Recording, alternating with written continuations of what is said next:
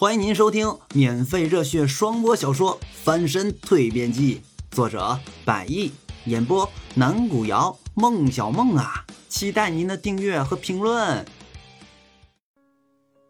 第四十四回，参赛中。另一头，通幽山庄总经理办公室内，李俊正趴在办公桌上，有些无精打采的看着面前的电脑屏幕。程晓东几铲子下来，赢得了餐厅内食客们的满堂喝彩，也为他赢得了来到山庄之后第一份荣誉。联想到以上的这些，李俊的眉宇间又开始紧紧的皱起。要说，自从去年开始经济萧条，并且来到山庄的顾客们把他们各自的餐饮主要偏向于西餐，而非传统的中餐之后，李俊就不断的开始思考，并且在之后确立了以西餐为主、中餐为辅的山庄餐厅新理念。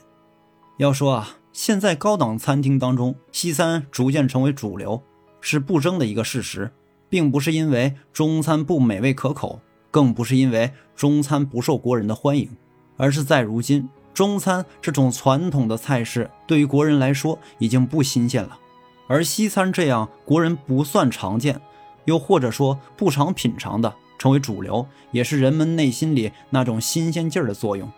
那么，把握这个市场就能抢占先机。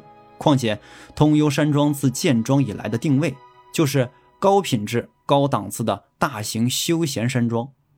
本来面向的对象也不是寻常的老百姓，因此啊，联系这么几点之后，更加坚定了李俊心里要把通幽山庄餐厅的风格定位在以西餐为主的这一点上，而西餐又着实因不同的国家有着不同的风格口味。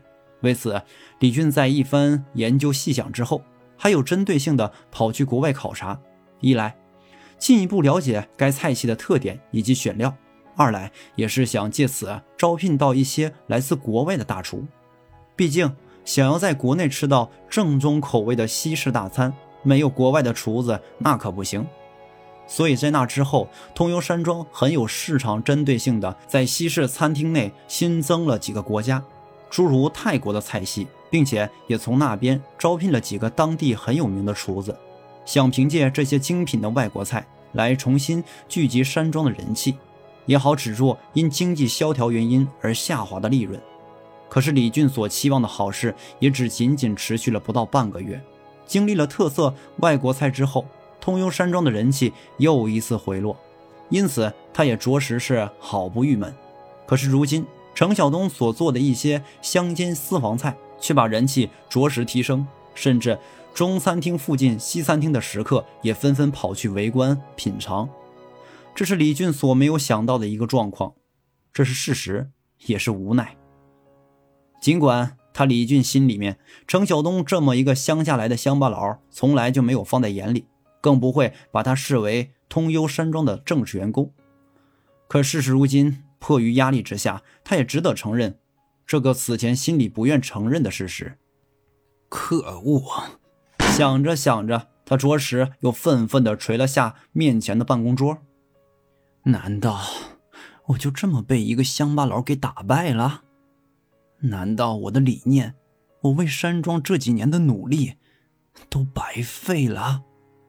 那么精品的西式餐饮，到头来却不如那些家常菜。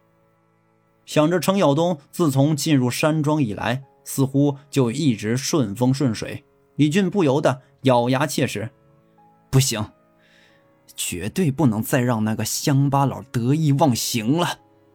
他依旧愤愤地自言自语着：“我一定要想个办法，让他自己主动地离开这里，离开通幽。”嘴上念叨着这句话，并在心里面想着什么。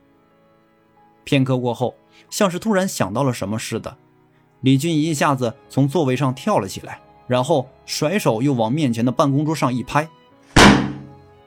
那就这么决定了。另一边，程晓东在吃过晚饭后，已经回到了他自己的房间。联想到之前李俊所说的那些话，以及那个奖励，心里面总觉得有些不好，感觉在这接下来的时间里，可能会有什么事情将要发生一样。正当他皱着眉头，心里琢磨着这个问题的时候，身边的手机忽然响了起来，把他着实是吓了一哆嗦。喂，你好。喂，喂。程晓东皱了皱眉头，然后又把手机从耳边拿了下来，看了看屏幕。只见屏幕上方所显示的号码，他并不认识，是一串陌生的号码。喂，你要是再不说话，我可就挂了啊！别，哎，别挂呀！哎，哥，是我呀。哥，对呀，哥，我是程旭啊。听到这个语气，程晓东才反应过来，电话那头也确实是他弟弟，在天津读大学的程旭。小旭，好久没联系了。今天怎么突然想起给我打电话了？哥，你忘了之前你的手机不是被人家给偷了吗？然后前两天我跟爸妈打电话的时候，才得知你现在的号码。哦，哥，你今天的语气听起来咋有点吞吞吐吐的？是不是你现在在忙啊？不方便啊？没有啊，你想多了。那你怎么了？哦，程晓东顿了顿。之前在想事，可能太投入了吧？哦，我还以为你是在忙什么事情呢。哦，没。你今天打电话来有事吗？没事儿，就是想你了。好久没见了，听说你在北京？嗯，是啊。那感情好啊，天津离北京很近的。等过段时间学校放假了，我就去看你啊。嗯，好啊。结束与弟弟的通话，程晓东着实又把心思转回此前的问题上，并且伴随着这样的一个心绪，也越来越觉得那个李俊一定会在往后的日子里给他出一些难题。但这些设想当中可能的难题，他也着实无法预估，因此他便选择不再纠结，熄灯睡下了。第二天早上九点半，程晓东正在山庄内等待着师傅的前来，好继续听课。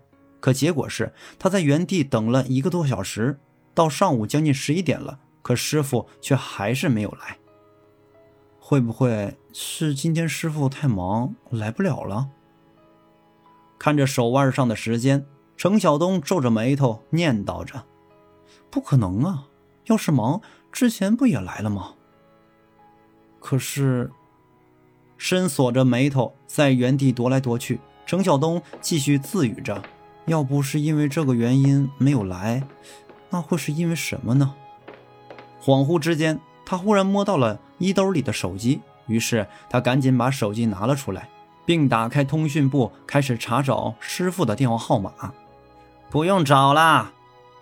正当程晓东还在手机上翻查着师傅电话号码的时候，却登时听到了这样一个声音，抬起头一看，原来又是这个冤大头李俊出现在了面前。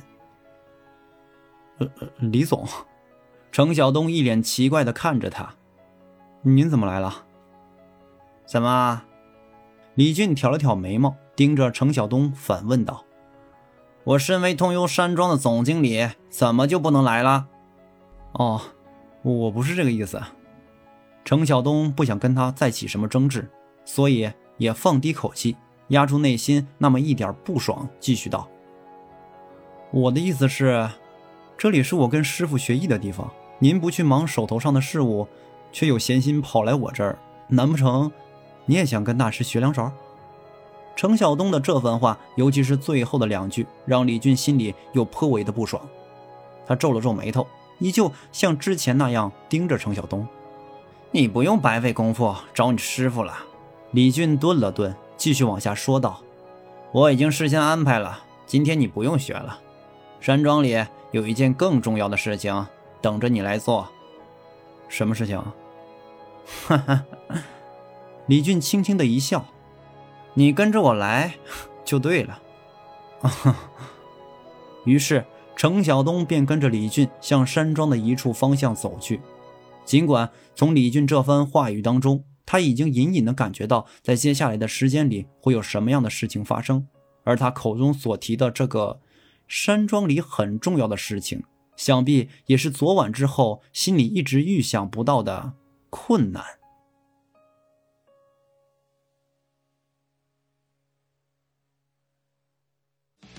本回已演播完毕，下回更精彩。